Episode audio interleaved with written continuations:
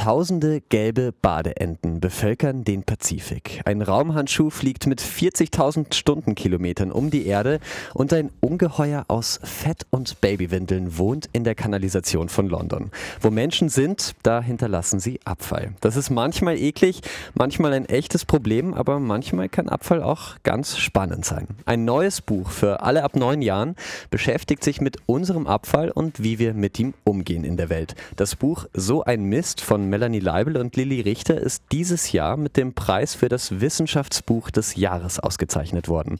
Wer wissen will, welcher Müll die Erde retten wird und wie wir mit dem anderen umgehen sollen, der darf jetzt genau zuhören im Wissenschaftsradio. Wissenschaftsradio. Das Forschungsmagazin auf Radio Enjoy 91.3. Willkommen im Wissenschaftsradio. Mein Name ist Michel Mehle und hallo, Melanie Leibel. Vielen Dank. Ja, und schön, dass du bei uns bist, um äh, darüber zu reden, was ist das für ein Mist, den wir eigentlich produzieren in der Welt und wie gehen wir am besten mit ihm um. Jeden Freitag da treffen sich Schülerinnen und Schüler auf der ganzen Welt mit Plakaten und Trommeln, Trillerpfeifen und bunten Leibern bei den Fridays for Future. Da demonstrieren sie gegen den Klimawandel, gegen zu viel CO2, gegen Plastikmüll in den Weltmeeren und für besseres Recycling. Auch in Wien, auch diesen Freitag. Das Thema Mist ist gerade ganz groß, oder? Absolut. Also wir sind total froh, dass so viele Menschen auf dieses Thema jetzt besonders aufspringen weil es einfach ja, an der Zeit ist, mehr als an der Zeit und ich auch merke bei jeder Lesung, jedem Workshop, den ich mache, wie interessiert und wie, wie sehr das Thema unter den Nägeln brennt, auch bei den ganz Kleinen schon. Ja. Ja. Eben, das ist spannend. Wie sehr sind die denn schon sensibilisiert? Wie sehr kennen sich die Kleinen, sage ich jetzt mal, wenn du Lesungen machst, dein Buch ist ja für alle ab neun Jahren, äh, aus, schon mit mit dem Mist, mit dem Müll, den wir produzieren, ähm, mit dem, den wir vielleicht nicht recyceln. Wie sehr sind die da schon ein bisschen sensibilisiert das für das Niveau Thema? Das Niveau ist extrem hoch. Also gerade wenn es um Plastikmüll geht, äh, ich dachte, ich erzähle Ihnen was Neues mit Ocean Cleanup, also dem ja. großen Projekt von Boyan Slat. Im Gegenteil, die erzählen ja. mir ganz genau, wie dieses Fangschiff funktioniert und dieses äh, Cleaning Ship. Und es entstehen tolle, faszinierende äh, Diskussionen mit den Kindern und teilweise kommen wir auch so an die Grenze, wo wir sagen, ist alles verloren oder können wir noch was tun? Ja. Und da kommen erstaunlich produktive und konstruktive Vorschläge auch schon von den ganz Kleinen. Also ich spreche da jetzt so erste, zweite Klasse Volksschule. Was passiert mit einem Blatt, wenn es vom Baum fällt? Nach einem Jahr hat es sich restlos in Humus verwandelt. Das ist der Abfall, der Pflanzen zum Sprießen bringt und unglaublich wichtig ist für unsere Erde.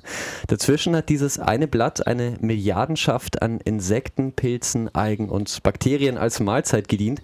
Gibt es sowas wie Abfall in der Natur eigentlich? Das ist ja das Tolle und eigentlich auch unser Ausgangspunkt für das ganze Buch. Die Natur kennt keinen Müll. Ja. Also wäre die Natur ohne uns Menschen und unseren Erfindungsgeist ähm, und unser Streben nach immer Neuen, wäre sie total autark und müllfrei. Ja.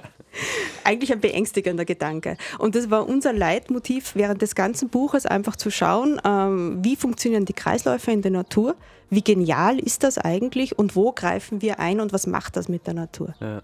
Fast eine Milliarde Euro gibt die EU jetzt in den letzten drei Jahren eines Förderprogramms aus, um Circular Economy, Kreislaufwirtschaft in der EU zu fördern. Geht es denn, dass wir mit dem Abfall genauso umgehen wie die Natur? Ah, kommt ganz auf die Materialien an, die wir verwenden. Und wir haben da halt auch versucht, so ein bisschen zu schauen, wo ist in der Materialforschung jetzt schon ähm, die Technik so weit, Materialien zu erzeugen, die tatsächlich abbaubar sind zur ja. Gänze. Und ich fand es so spannend, weil wir uns im Buch dann eigentlich mit Begriffen beschäftigt haben, die man so ganz salopp immer wieder mal verwendet, so wie Kreislaufwirtschaft mhm. oder Cradle to Cradle, aber nicht im Detail weiß, was sie bedeuten. Ja. Und wir haben das wirklich haarklein recherchiert und versucht, das für Kinder aufzubereiten. Ja. Und haben es halt so gezeigt am Beispiel einer Waschmaschine und am Beispiel eines T-Shirts, wie die tatsächlich, wie man versuchen kann, die nicht abbaubar, aber wiederverwendbar zu machen. Zum Beispiel, also die Jeans kann sich abbauen, und die Waschmaschine sollte so konstruiert sein, dass sie am Schluss in ihre Einzelteile zerlegt wieder in was Neues überführt werden kann. Ja.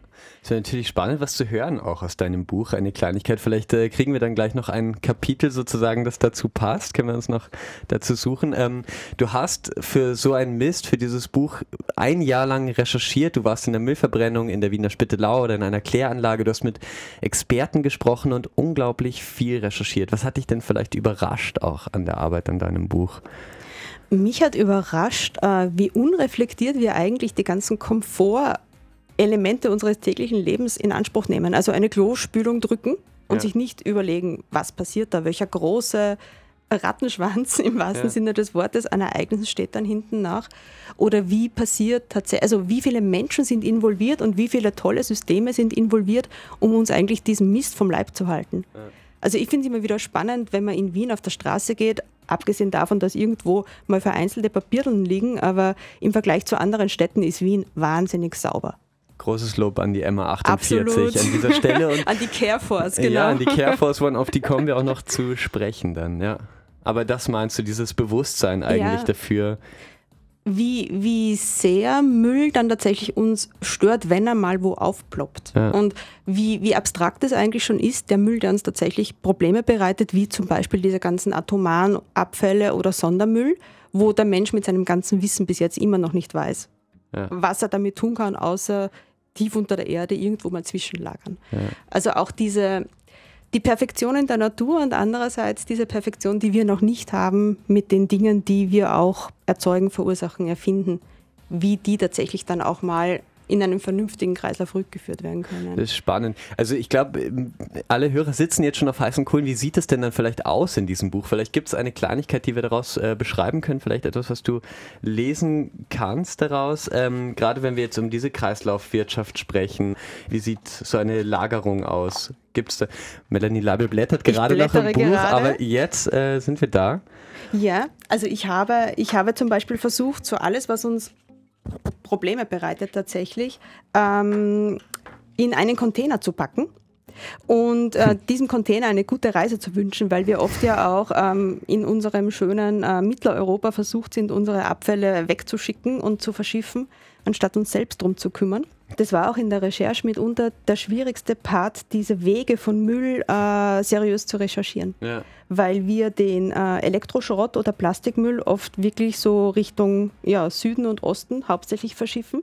Und in meinem Container, und ich glaube, da sieht man auch schon ganz gut, wie wir mit der Sprache umgehen in diesem Buch, in meinem äh, Container, den ich eine gute Reise wünsche, packe ich ausgesaugte Akkus, Burnout-gefährdete Brennstäbe, chaotische Computer, drückebergerische Duschgeltuben, erschöpfte Einwegrasierer, fahle Farbdosen, größenwahnsinnige Gartenschlapfen, heillos unhippe Handys, also auch ein Thema, das die Kinder sehr beschäftigt, irrlaufende Inkjet-Drucker, jammernde Joysticks, knüllfaule Kunststofffolien und leckende Lackentferner. Also da geht es ein bisschen auch so um diese Alliterationen und das Sprachspielerische im Buch. Und ich glaube, auf das werden wir eh noch zu sprechen kommen, weil unser Mistbuch ist natürlich nicht knochentrocken. Ja, natürlich. Yeah. Also das ist fresh und das äh, wäre eben das nächste. Das ist also wirklich unglaublich gut recherchiert und sehr facettenreich.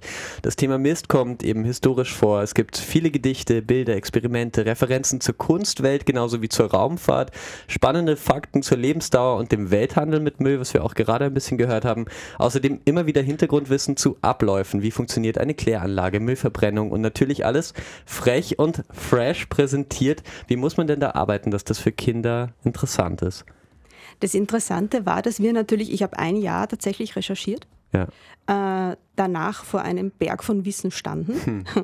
der großteils aus Erwachsenenliteratur, äh, also Fachliteratur für Erwachsene geschrieben, aus Führungen für Erwachsene stammte und nur ganz zu einem geringen Teil tatsächlich aus äh, kinderdidaktischen Unterlagen. Und das Spannende war erstmal diesen Berg zu sortieren in was hat überhaupt Platz auf unseren 21 Doppelseiten und das dann noch so zu formulieren, dass es mit der Erlebniswelt eines jungen Menschen in irgendeiner Form ja. anknüpft. Und ich glaube, es war einfach eine Arbeit in mehreren, mehreren Stufen, ein Zusammensammeln und Kondensieren des Wissens. Ja. Und dann nochmal zu überlegen, wie formuliere ich das jetzt, dass es fachlich korrekt ist und trotzdem aber so spannend, teilweise auch lustig äh, oder einfach neugierig machen, dass es jemand gerne liest, der mit teilweise mit diesen Themen ja noch nie in Kontakt gekommen ist. Ja. ja. Also um da, wenn ich darf, mhm, mal was auszupacken. Also das ist ähm, zum Beispiel, wir haben hier den gelbflüssigen Glossar, was quasi, ähm, ich sag mal, Harnlassen in fachsprachlich, umgangssprachlich, pinkeln, lullen, dudeln, pieseln, strullern, kindersprachlich, Lulu machen natürlich, vulgärsprachlich, Brunzen, Pissen, Schiffen. Also so aufge... Das ist ein Auszug daraus sozusagen, der ist da in so einer gelben Lage ein bisschen aufge... Ähm, das ist recht witzig. Und ähm, das Buch ist ja im Tyrolia Verlag erschienen. Gab es da mal einen Punkt, wo der Manager gesagt hat, ähm, also so können wir das aber nicht schreiben. Brunzen in einem Kinderbuch ist nicht okay, oder wie war das? Ah, das Schöne war, dass die beiden Damen, die im äh, Tiroler Verlag die Programmleitung und auch äh, die Pressearbeit machen, die Katrin Feiner und die Tina Reiter, eigentlich uns angestachelt haben. äh, ganz im Gegenteil, äh, wirklich zu sagen, nehmt euch bitte kein Blatt vor den Mund. Ja. Wir wollen die ganze Bandbreite ausschöpfen wobei immer dann trotzdem natürlich die Seriosität und die Wissensvermittlung ganz oben war als Dach. Ja. Also es gibt keinen Nonsens, der nicht auch Berechtigung hat in dem Buch. Aber das Schöne war, dass wir teilweise, also Lili Richter und ich dann uns was ausgedacht haben und uns gedacht haben, dürfen wir sowas noch vorschlagen? Ja. Und dann gehört haben, das müssen wir so drucken. Und das ist eine Seltenheit im Verlagswesen. Äh, und für uns natürlich war das eine Anstachelung zu noch immer noch viel mehr. Ja. ja. Ach, super. Mhm. Ja, Lilly Richter, die, sie ist deine Illustratorin. Ähm, mit ihr hast du zum ersten Mal zusammengearbeitet, glaube ich. Wie war das, gemeinsam mit ihr ein Buch über Mist zu machen? Oh, es war eine wunder, wunderbare Erfahrung. Ja, ja und das sage ich jetzt nicht so, weil man das dann in, in der Retrospektive immer sagt. mit dem Preis in der Hand. mit dem Preis in der Hand. Na, das Schöne war, dass, dass Lilly wirklich diese unglaubliche Gabe hat, ähm, das geschriebene Wort nicht nur zu 100 Prozent zu verarbeiten, sondern auch daraus was ganz was Eigenes zu machen und noch darüber hinaus zu denken. Ja. Und das ist gerade in dieser, in dieser Form der Illustration, die ja Fantasie mit Sachlichkeit extrem verbinden muss, eine, ein unglaubliches Geschenk. Ja. Also die Lilly kann eine Müllverbrennungsanlage hundertprozentig korrekt darstellen und auf der anderen Seite, auf der nächsten Seite dann wieder komplett davon galoppieren in der Fantasie und mit einem wahnwitzigen Stil teilweise Dinge darstellen, also wo wir einfach dann bei jeder Teamsitzung, bei jeder Redaktionssitzung extrem begeistert waren. Ja.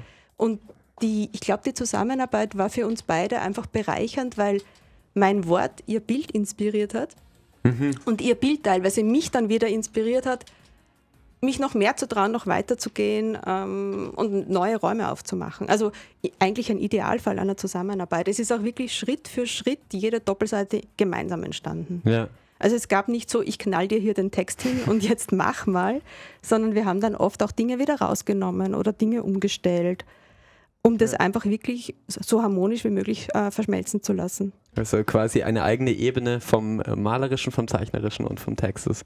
Sehr, sehr schön geworden.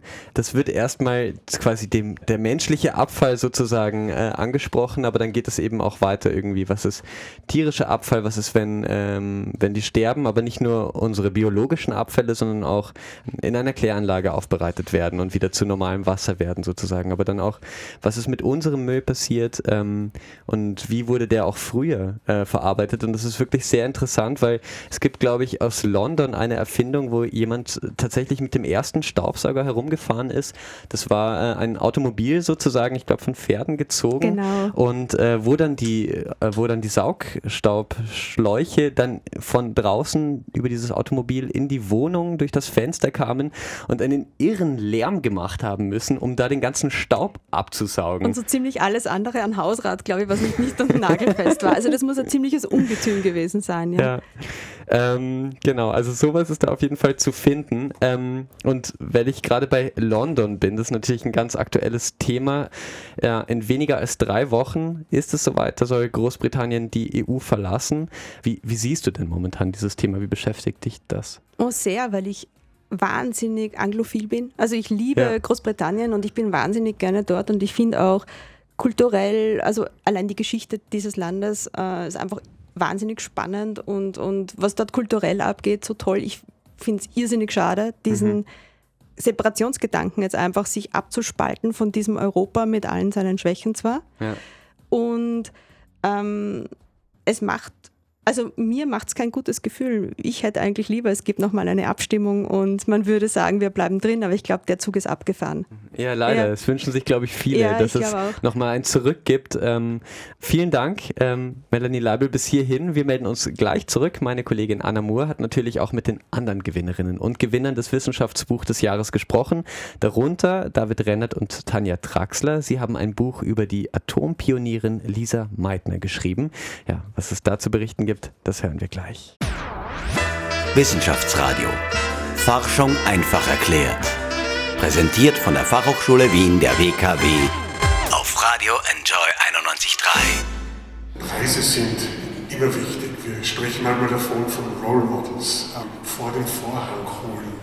Also wenn man mal einen Preis selbst bekommen hat, man ist schon stolz darauf. Und Preise sind immer auch Ansporn, ähm, ein neues Projekt zu beginnen. Das sagte Bildungs- und Wissenschaftsminister Heinz Fassmann unter großem Applaus. Hier in der Aula der Wissenschaften im ersten Bezirk ist gerade die Preisverleihung zum Wissenschaftsbuch des Jahres 2019 über die Bühne gegangen. Minister Heinz Fassmann hat die Preise für die Bücher in vier Kategorien übergeben und fast alle Gewinner haben sie persönlich abgeholt. In der Kategorie Geistes-, Sozial- und Kulturwissenschaft wurde Roman Sandgruber ausgezeichnet für sein Buch über die Familie Rothschild. In der Kategorie Medizinbiologie ging der Preis an den außeramerikanischen Nobelpreisträger Eric Kandel für das Buch Was ist der Mensch? Er konnte leider nicht zur Verleihung anreisen, wurde von der Pressedame aus seinem Verlag vertreten. Die Kategorie Junior Wissensbuch haben Melanie Leibel und die Illustratorin Lilly Richter gewonnen für ihr Buch So ein Mist. Und in der Kategorie Naturwissenschaft Technik konnten sich David Rennert und Tanja Traxler freuen für ihr Buch über die Kernphysikerin Lise Meitner, Pionierin des Atomzeitalters. Und die beiden sind jetzt hier bei mir. Tanja Traxler, David Rennert, ausgezeichnet für das Buch über Lise Meitner. Erstens mal Gratulation. Vielen Dank. Ja, danke schön. Die letzten Bücher wurden jetzt, also die, die fünf, die Shortlist wurde, wurde jetzt quasi vom Publikum gewählt und ihr hattet da schon starke Konkurrenz. Da waren Bücher über künstliche Intelligenz dabei, da waren Bücher über Meteoriten, Asteroiden dabei. Woran lag es denn jetzt eurer Meinung nach, dass euer Buch mit Lise Meitner gewonnen hat? Die schwierigste Frage zum Beginn. Ich denke, dass viel zusammengespielt hat. Eine Sache, die uns vielleicht doch geholfen hat, zumindest haben wir das in den Rückmeldungen immer wieder gehört, war die MeToo-Debatte. Lise Meitner und ihre Rolle in der Wissenschaft, auch wie ihr Beitrag als weibliche Forscherin immer wieder von männlichen Kollegen unter den Tisch gekehrt worden ist. Das ist einfach ein Thema, das bis heute beschäftigt in verschiedenen Facetten. Und unser Buch, das 2018 erschienen ist, war da auch aus Glück und Zufall offenbar das äh, richtige Buch zum richtigen Zeitpunkt. Also als das Buch erschienen ist, sind gerade die, die letzten Nobelpreise vergeben worden und das ist eigentlich genau zusammengefallen, auch mit dieser Diskussion. Einerseits gab es eben diese Diskussion um den Literaturnobelpreis, der dann verschoben wurde, aber andererseits eben auch, dass zum ersten Mal seit äh, 51 Jahren wieder eine Frau einen Physiknobelpreis bekommen hat, zum dritten Mal überhaupt, neben all diesen Männern sozusagen. Da ist halt dieses Buch mit der Lise Meitner, die ihn auch leider nie bekommen hat, aber so oft nominiert war dafür, gut in diese Zeit gefallen, dass die Aufmerksamkeit einfach für dieses wichtige Thema groß war. Aktuelle Zahlen zeigen auch, gerade in der Physik ist der Frauenanteil immer noch sehr niedrig, aber es hat jetzt eben gerade 2018 eine Physikerin den Nobelpreis bekommen. Wie steht's um die Frauen in der Physik? Sie sind ja selber auch Physikerin, oder? Also, soweit ich informiert bin, gibt es bei den Studienanfängerinnen schon einen sehr hohen Frauenanteil. Das Problem ist, dass auf jeder akademischen Ebene Frauen verloren gehen und verhältnismäßig viel mehr Frauen verloren gehen als Männer. Sprich, bei den Dissertantinnen sind es dann schon deutlich weniger Frauen als bei den Undergraduate Students, bei den ja, Assistenzprofessorinnen wiederum weniger, bei den Full Professors ja, sind die Frauenanteile wirklich noch sehr niedrig. Ihr seid ja beide Wissenschaftsjournalisten. Ist das ein Thema im Wissenschaftsjournalismus, im Diskurs aktuell, diese Frauendebatte? Ja, würde ich sagen, ist schon auf jeden Fall ein Thema. Ja. Ja, also es ist etwas, das sich auf jeden Fall durch die Welt der Wissenschaft durchzieht und das auch irgendwie zunehmend, ja, eigentlich auch in der Berichterstattung äh, so Niederschlag findet. Ja. Es gibt ja sehr differenzierte Zahlen. Ne? Also in manchen Ländern, zum Beispiel Südamerika oder in Osteuropa gibt es auch einige Länder, da ist der Anteil der Frauen in der, in der Wissenschaft fast bei 50, fast sogar über 50 Prozent in manchen. Bei uns wiederum ist er irgendwo bei 30 Prozent, auch in Deutschland. Also wir sind damit quasi fast schon EU-Schlusslicht. Woran liegt es? Meine Wahrnehmung wäre, dass es oft ein hoher Frauenanteil damit äh, korreliert, wie hoch das soziale Prestige der jeweiligen Berufsgruppe ist. Also in Deutschland, Österreich sind ja Uniprofessoren doch mit sehr hoher sozialer Prestige ausgestattet. Das ist nicht in allen Ländern so. In vielen Ländern sieht man gerade, wo äh, das weniger prestigeträchtig ist, an der Uni zu arbeiten, auch weniger gut äh, finanziell dotiert der Frauenanteil in die Höhe geht.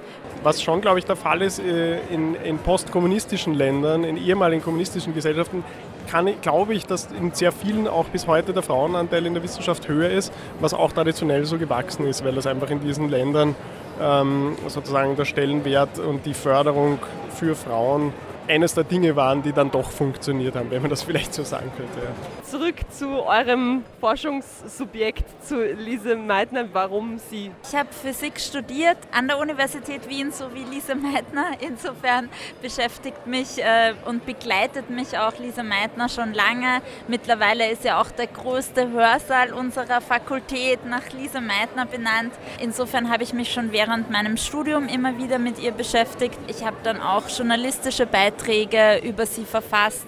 Wir suchen ja in der Wissenschaftsberichterstattung schon auch immer nach Role Models, gerade in unterrepräsentierten Gruppen. Und ja, Lisa Meitner als Frau in der Physik ist einfach eine Persönlichkeit, um die man nicht so leicht vorbeikommt, auch nicht vorbeikommen sollte. Ich bin kein Naturwissenschaftler, ich habe Politikwissenschaft und Geschichte studiert und äh, beschäftige mich aber sehr gern mit Wissenschaftsgeschichte und schreibe relativ viel dazu. Und was mich an Lise Meitner einfach auch so fasziniert hat, ist eben dieses Zusammenspiel, dass sie eine Frau war, eine der wenigen Frauen zu dieser Zeit eben, die so viel geschafft haben und in so viele bisherige Männerdomänen vorgedrungen sind. Und gleichzeitig ist ihr Leben halt so stark in, verbunden mit den Umwälzungen des 20. Jahrhunderts eigentlich. Die Geschichte ihrer Eltern ist, ist die der, der Emanzipation oder der Gleichberechtigung irgendwie von Juden in Österreich, Ungarn. Gleichzeitig ist sie selber eben in so vielen Hinsichten die erste Frau oder eine in der ersten Generation der Frauen, die studieren die äh, Assistentinnen werden, die Professorinnen werden, die wirklich so in diese Elite aufsteigen der Wissenschaft. Und dann ist sie halt natürlich auch durch ihre Fluchtgeschichte einerseits und andererseits halt auch durch ihre direkte Verbindung mit der Entdeckung der Kernspaltung einfach sozusagen in so prägende Prozesse involviert, dass einfach sozusagen man sich immer wieder denkt, so Wahnsinn, dass das alles in ein Leben eigentlich hineinpasst, was da alles, äh, was, was sie alles gemacht hat, was sie alles erlebt hat. Das ist sehr faszinierend. Ja. Das Boulevard hat sie ja auch als Mutter der Atombombe bezeichnet. Damit war sie selber nicht so glücklich, oder? Na, das ist in mehrererlei Hinsicht äh, ziemlich unpassend und auch ungerecht, weil sie äh, erstens mal nicht an der militärischen Nutzung der Kernspaltung beteiligt war, zweitens davon auch wahrscheinlich gar nicht so viel wusste, also wie weit das Manhattan Project überhaupt gediehen war etc. Äh, dann gab es ja diverse Spekulationen von wegen, sie hätte aus Berlin die Bombenpläne gestohlen und dann als Jüdin hinausgeschmuggelt zu den Alliierten. Also es ist wenig Wahres dran. Und interessanterweise ihr Neffe Otto Robert Frisch, mit dem sie das Prinzip der Kernspaltung entdeckt hat und der dann auch äh, tatsächlich im Manhattan Project beteiligt war, der äh, konkret die Möglichkeit einer Atombombe ausgelotet hat, der ist in dieser Geschichte immer irgendwie aus dem Rampenlicht gerückt, obwohl es bei ihm eigentlich wirklich gerechtfertigt gewesen wäre, ihn als Pionier der Atombombe zu sehen. Ja. Wie schafft man das, ein wissenschaftliches Thema, ich meine, gut, ihr habt jetzt eine Person als Thema, aber generell ein wissenschaftliches Thema, darum geht es ja heute auch so ein bisschen so aufzubereiten, dass das jeden interessiert. Ob es jeden interessiert, weiß ich nicht. Ähm, was für mich schon immer so ein guter Leitfaden ist, ist ein, eines der vielen Zitate, die Albert Einstein zugeschrieben werden, dass es ihm immer darum gegangen ist, in der Physik die Dinge oder eine Theorie so einfach wie möglich zu machen, aber nicht einfacher. Und ähm, das ist, finde ich, auch immer ein sehr guter Anhaltspunkt, um komplexe wissenschaftliche Themen ja, prägnant darzustellen. Das würde ich auch als sehr gutes Orientierungsprinzip für den Wissenschaftsjournalismus betrachten. Einfach sozusagen ja den Versuch, eben diese Brücke zu bauen und diesen Spagat zu machen, komplexe Dinge in einer Weise zu erzählen, dass sie interessant sind, ihre Komplexität aber nicht verloren geht. Ich finde auch, dass die, gerade die Wissenschaftsgeschichte ein sehr dankbares Medium ist, um Wissenschaft ähm, allgemein verständlich zu äh, vermitteln, weil Wissenschaftsgeschichte immer schon mit den Persönlichkeiten verbunden ist und die persönlichen Geschichten, Anekdoten, Erlebnisse da immer schon hineinspielen und das machen die äh, auch noch so fachlichen Vorgänge etc. einfach greifbar und fassbarer. Es hat auf jeden Fall funktioniert mit eurem Buch. Wo kommt der Preis hin? Das habe ich mir noch nicht überlegt. Ich bin überrascht, dass er so schwer ist, weil das ist irgendwie so ein riesen Glasding. Ja, ich habe auch noch keinen Platz auserkoren, aber es wird sich schon ein Plätzchen finden. Und wie ist das bei dir, Melanie Leibel? Du hast den Preis gestern abgeholt. Wo wird er stehen? Eine gute Frage. Ich bin da wie die lieben Kollegen auch noch etwas unschlüssig. Ja. Heute in der Früh beim Frühstück durfte er mit uns in der Veranda frühstücken. Ah ja, und wir haben gestern halt gescherzt, weil große Rockstars ihre goldenen Schallplatten ja gerne auf die Toilette hängen. Das wäre bei äh, einem Buch über so ein Mist sozusagen perfekt. Eigentlich schon mal schauen. Okay. Vielleicht wandert er auch einfach. Hier geht es erstmal weiter mit Billie Eilish und Wish You Were Gay und dann sind wir gleich wieder zurück. Wissenschaftsradio, das Forschungsmagazin der FH Wien der WKW. In den Londoner Abwasserkanälen treffen die Kanalarbeiter von Whitechapel 2017 auf ein unglaubliches Grauen.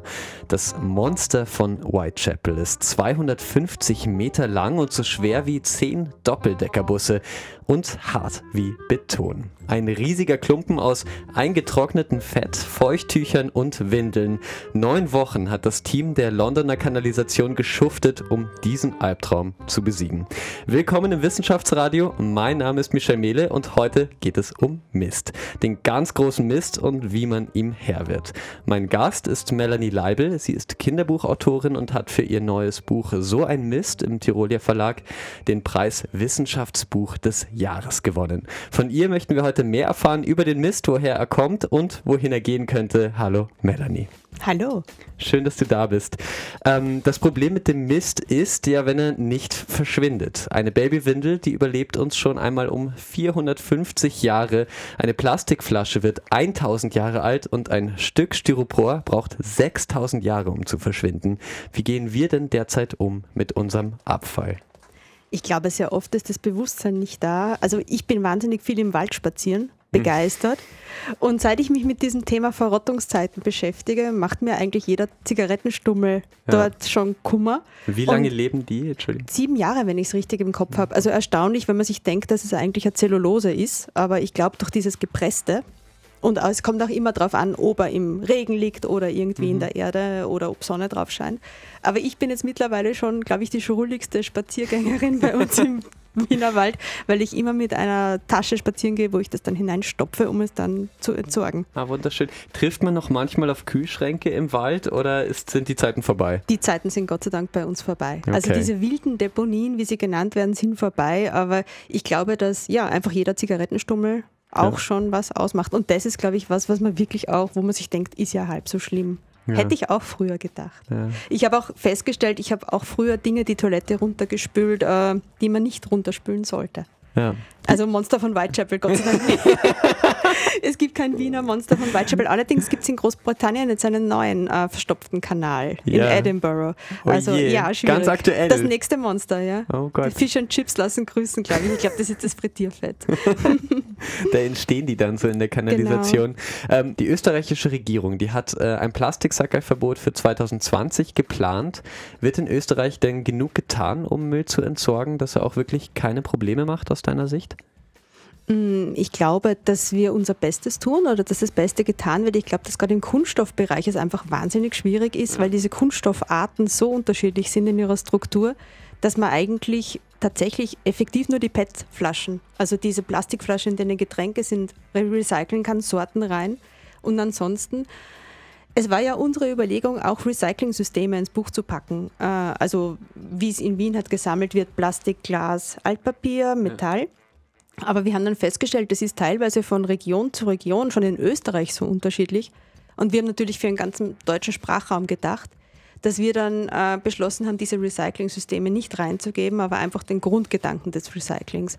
Und tatsächlich, effektiv recyceln lässt sich Glas, teilweise halt mit unglaublichem Energieaufwand. Drum ist oft die PET-Flasche lustigerweise umweltverträglicher als die Glasflasche, weil einfach dieser Transport, das Waschen, Wiederbefüllen anscheinend mehr Energie und CO2 verursacht, mhm. als tatsächlich diese PET-Flaschen zu zerschreddern und wieder einzuschmelzen und neue Flaschen aufzublasen. Das ist ja eigentlich unglaublich traurig, oder? Das ist ja eigentlich äh, für die Wegwerfgesellschaft viel mehr das Argument, hey, ist es billiger, ähm, eigentlich Sachen zu produzieren, die wir dann wegwerfen. Und, Schlimm, ja. ja. Und ich finde auch, dass dieses Plastikverbot absolut sinnvoll ist, das jetzt kommt. Ich finde nur die Zeitspanne, die jetzt gegeben wird, um Alternativen zu suchen, wahnsinnig kurz eigentlich. Also das ist überraschend für für Österreich auch, dass dann etwas so schnell, oder gut, es ist eine europaweite äh, Direktive, aber dass etwas dann so schnell tatsächlich auch schlagend wird. Mhm. Äh, zum Beispiel ganz, ganz schlimm ist ja das Strohhalmverbot, das Drohende, auch für die Kids. Also bei, bei den Lesungen ist das immer das Schlimmste. Besonders, oder? Wenn die genau, Strohhalme verboten werden. Der schöne Strohhalm wird kaputt, wobei die Kinder super Ideen haben, wie man ihn ersetzen kann. Oh, zum Beispiel? Also ich fand spannend, dass viele Haushalte tatsächlich auch schon Glasstrohhalme zu Hause haben, die sich abwaschen lassen. Und dann kommt sehr schnell halt auch die Idee, ja tatsächlich wieder Stroh zu nehmen oder Papierstrohhalme. Also es ist auch immer, das ist auch bei uns, wir wollen die Leute und, und unsere Leserinnen ja nicht hoffnungslos äh, zurücklassen ja, mit diesem Buch. Ja.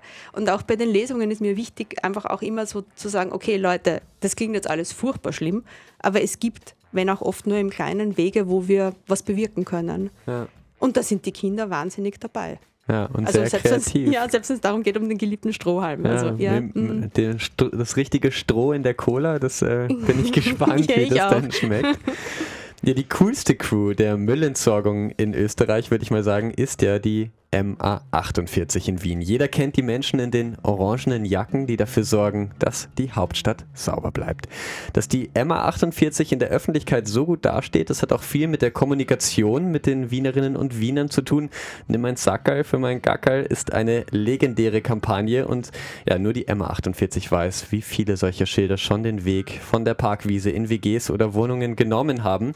Egal, die Straßen sind hundstimmal frei.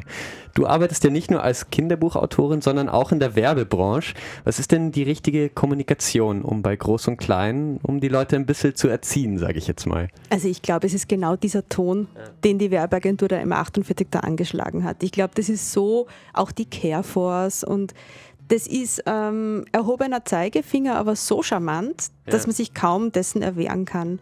Und diese Gackerl-Schilder haben ja ihren Weg, wie du auch sagst, also in viele mhm. WGs und Wohnungen gefunden. Sie haben den Weg auch weit über Wiens Grenzen hinaus gefunden. Und ich glaube, das ist genau der, der Schmäh, äh, ja. der dann auch und auch der die Merkbarkeit erzeugt. Und ja, das ist der Trick, dass man die Leute vielleicht mit Charme an Bord holt. Genau. Und äh, dann. Aber was alles so historisch auch schon so in einer Stadt rumgelegen ist, das hast du unter anderem auch recherchiert. Eine kleine Randnotiz, eine von sehr, sehr vielen in deinem Buch, das wirklich vollgepackt ist. Sehr cool präsentiert, aber auch voller Wissen. Und da hast du einen Teil, da reden wir über die Schleppröcke im 19. Jahrhundert. Das sind ganz lange Walleröcke sozusagen, die die Frauen damals tragen mussten. Und was die alles so mitgenommen haben. Das hören wir jetzt.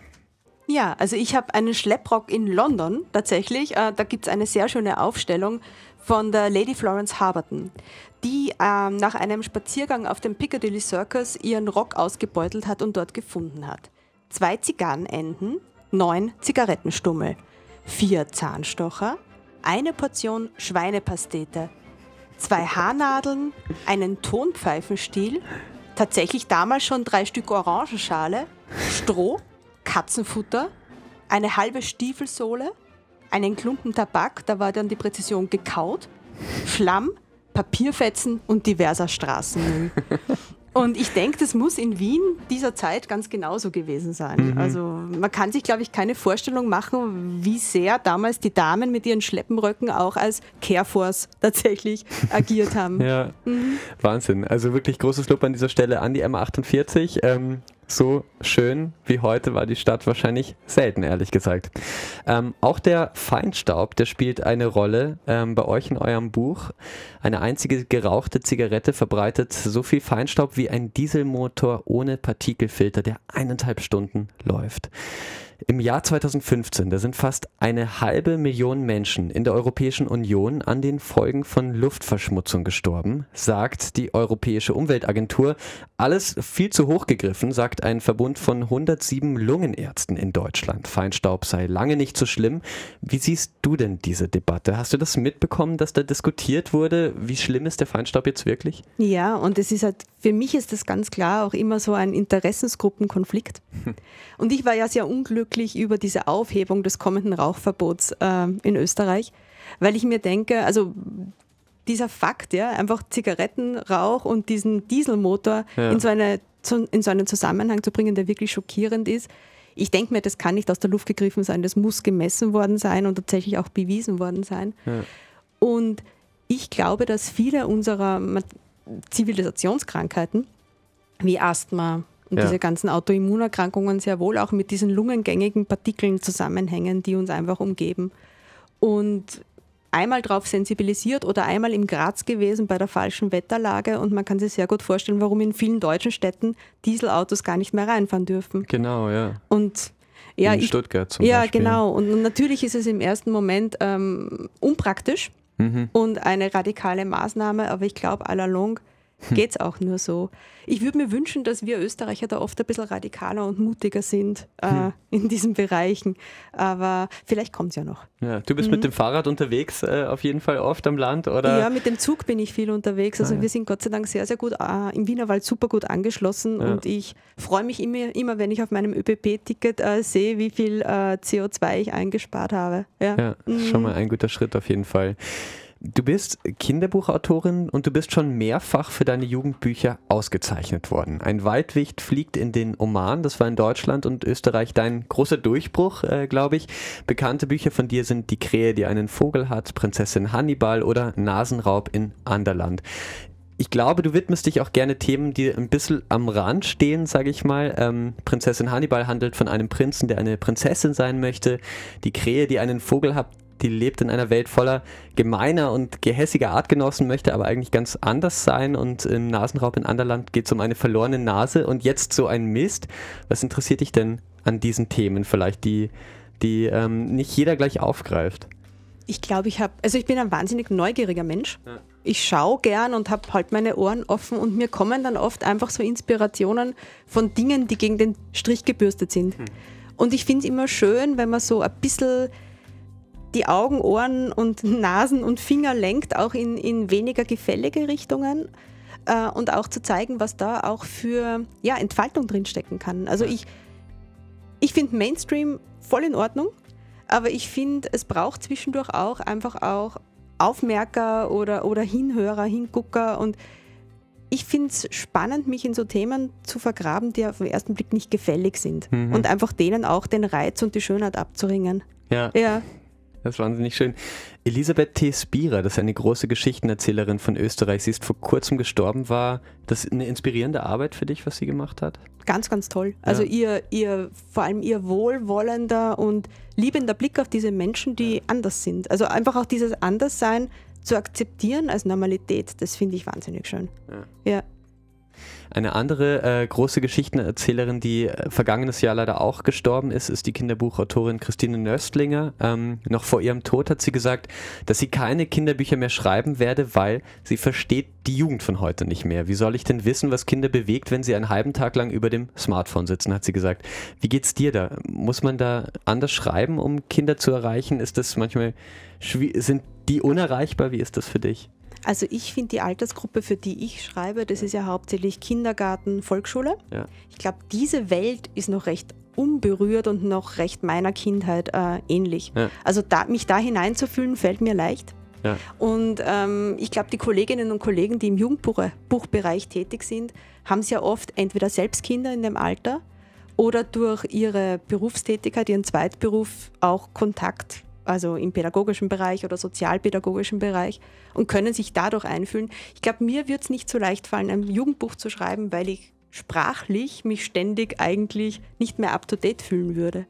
Ach so, ja. Ja, das ist spannend und auch die Themen, die die Kids heute berühren, ganz andere sind als uns berührt, also mich berührt haben in meiner Generation Mhm. mit 12, 13, 14. Ja gut, die ersten Fashion-Burschen oder die ersten Fashion-Mädels sind wahrscheinlich für alle relevant, aber genau, aber dann auch die, die Mediennutzung, Ja. ähm, ja, auch ähm, teilweise dieses schon viel weiter sein äh, in der Information, als wir damals waren. ja. Es klingt jetzt, als wäre ich 100 Jahre alt, aber es sind Bist eigentlich nur 20 Jahre dazwischen. noch nicht, das dauert noch äh, ein, ein paar viele Jahre, schätze ich mal. Ähm, ja, Melanie, du bist Werberin, ähm, Journalistin, Kinderbuchautorin, du liebst die Arbeit mit Buchstaben, mit Alliterationen und Doppeldeutigkeiten. Ähm, hättest du Lust auf ein kleines Alliterationen-Quiz an dieser Stelle? Oh, ich bin gespannt, Ja. natürlich, ja. Äh, ich habe hier Ausschnitte aus drei bekannten Liedern, die stark mit Alliterationen arbeiten. Deine Aufgabe wäre es, das letzte Stück quasi, was noch fehlt, aus dieser Alliteration zu vervollständigen. Okay. Bist du bereit? Ja, spiel mal an, ich bin gespannt. Okay, dann kommt hier ähm, die Nummer 1. Let it be,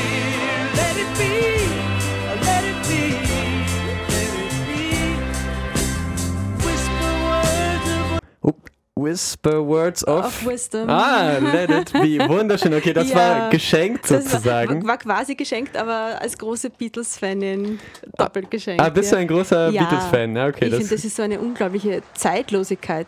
ja. Ja. Ja, ein großer Applaus schon mal. Das war äh, quasi sehr einfach. Jetzt ähm, würde ich sagen, sind wir bereit für Nummer zwei. this time,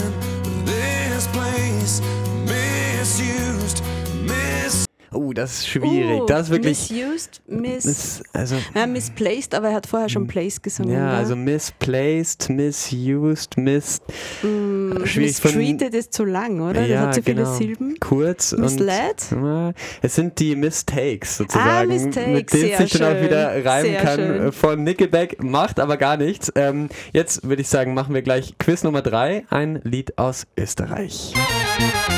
Ich will lieber über Sonnenschein schreiben, über bisschen Party, über guten Wein, über Tanzen und Springen, Lachen und Oh, Ah, Lachen ja, und singen. schwimmen? Nein, Singen? singen. Ich würde sagen, Swingen? swingen vielleicht. Hören wir uns vielleicht äh, gleich mal die Vollversion an, dann äh, wissen wir es auch gleich. Was könnte die Auflösung gewesen sein? Hier ist nochmal Jasmo und die Klangkantine. Ich will lieber über Sonnenschein schreiben, über bisschen Party, über guten Wein, über Tanzen und Springen, Lachen und Singen, einfach mit den besten Leuten sein, über Sommermomente, Sonnenuntergänge. Ah, da war sogar noch ein. Sommermomente und Sonnenuntergänge, äh, ein bisschen zumindest. Ähm, zwei richtig erraten, sehr gut gemacht, ja, wirklich herzlichen Glückwunsch. Ähm, vielleicht ein Song, den wir gleich spielen können von den Beatles, wenn du ein großer Fan bist, oder Oh, den, den ja. wir gerade gehört haben, ja? Blackbird. Blackbird ja, von den Beatles. Ich liebe Blackbird. Mhm. Okay, würde ich sagen, spielen wir gleich. Und dann sind wir ähm, noch einmal zurück mit Melanie Leibel. Davor aber eben Blackbird von den Beatles und ein Lied von der Emma 48, weil wir schon von ihnen geredet haben. Die haben nämlich eine eigene Band gegründet, um ihren 48er Tandler zu bewerben. Da kann man super Sachen kaufen, äh, die andere vielleicht nicht mehr wollen, aber die echte Geheimtipps sein können. Globen, Gitarren, Kuscheltiere, Spiele, alles, was das Herz begehrt. Den Song dazu gibt's gleich und danach gleich die Beatles. Wissenschaftsradio. Forschung einfach erklärt. Präsentiert von der Fachhochschule Wien der WKW auf Radio Enjoy 91.3. Wunderschön. Die Beatles mit Blackbird für alle Wiener, die länger schlafen und ähm, hat man ja schon so gehört. Und äh, jetzt aufwachen. Willkommen zurück beim Wissenschaftsradio. Mein Name ist Michel Mehle und bei mir im Studio zu Gast ist Melanie Leibel. Hallo, sie Hallo. ist Kinderbuchautorin und mit ihrem neuen Sachbuch So ein Mist hat sie dieses Jahr den Preis für das Wissenschaftsbuch des Jahres gewonnen. Ja, wir haben schon ganz viel über Mist geredet und zwar darüber, wie er entsteht, wie er vergeht und wie man ihn in Zukunft entsorgen könnte. Am 26. Mai, da wählt Österreich ja seinen Teil des EU-Parlaments. Dieses Jahr gehen die Umfragen davon aus, dass rechtspopulistische Parteien in Europa gemeinsam auf 20 Prozent ungefähr kommen könnten. Viele von ihnen leugnen, dass es einen Klimawandel überhaupt gibt, was natürlich viel mit der Frage zusammenhängt, wie wir unseren Müll recyceln, wie wir fossile Brennstoffe verbrennen oder nicht. Ja, ist das für dich ein Thema? Das EU-Parlament ist derzeit die Institution in Europa, die sich am meisten für das Klima einsetzt. Beobachtest du da ein bisschen, was, was passiert? Ja, klar, weil ähm, ich glaube, nicht nur ich finde, dass einfach dringender Handlungsbedarf ist und wir eigentlich schnell handeln müssen. Und auch wenn man sich die Klimaforschung anschaut, und da gibt es ja zum Beispiel die Helga Kolb, äh, Krom, Krom, Krom Kolb, ja, genau, immer- Helga Krom-Kolb, Helga ja. KK, äh, da eine sehr, sehr prominente Stimme und die Aussagen sind ganz, ganz klar und ich, es Ja. ist einfach wirklich schnell jetzt was zu tun. Und natürlich die großen Institutionen sind schwerfällig Ja. aus, aus ihrer Natur heraus, aber ich würde mir da einfach eine ganz, ganz starke, ich darf es offen sagen, grüne Stimme auch wünschen. Mhm, okay. In jeder Hinsicht, ja. Das ist, das ist dein Weg sozusagen Genau. äh, dafür. Gestern, Mitte März, ist in Nairobi eine fünftägige Umweltkonferenz der Vereinten Nationen gestartet. Plastikmüll und Vermüllung der Meere stehen auf der Tagesordnung. Weit mehr als 100 Millionen Tonnen Abfall verseuchen bereits die Weltmeere und jährlich kommen geschätzte weitere 10 Millionen Tonnen dazu. Bilder von gewaltigen Müllstrudeln auf dem Wasser, das rütteln ebenso eben an unserem Bild wie, wie völlig verdreckte Strände. Und schon 2050 könnte in den Ozeanen Schätzungen zufolge mehr Plastik treiben, als Fische darin schwimmen, warnen die Vereinten Nationen. Was erwartest du dir von solchen Konferenzen, wie sie jetzt diese Woche stattfinden, wie sie auch die COP24, die COP26, das sind die großen Klimakonferenzen. Was erwartest du dir da, wenn du auf diese Konferenzen schaust? Ich glaube, die unmittelbare Auswirkung ist einfach Bewusstseinsmachung wirklich in, in breiten Bevölkerungsschichten. Mhm. Also ich glaube, Sie haben in erster Linie jetzt einmal direkt den Effekt, dass wir auf dieses Thema immer wieder Mhm. stoßen in den Medien. Ja. Ähm, mit etwas Glück und Visionären bei diesen Konferenzen und auch starken Stimmen wird sich was bewegen, aber man merkt halt auch, es sind viele Konferenzen zu dem Thema schon abgelaufen. Das Plastikverbot ist jetzt, glaube ich, schon das Ergebnis immer wiederholter Ja. Zusammenkünfte von Experten auf diesem Gebiet. Aber man muss diesem Prozess naturgemäß Zeit geben und für mich ist das dann oft einfach, es dauert viel zu lange, bis Mhm. was passiert. Ja. Sage ich jetzt mal ganz aus der Ganz aus dem frei, Bauch heraus. aus dem Bauch, frei von der Leber weg.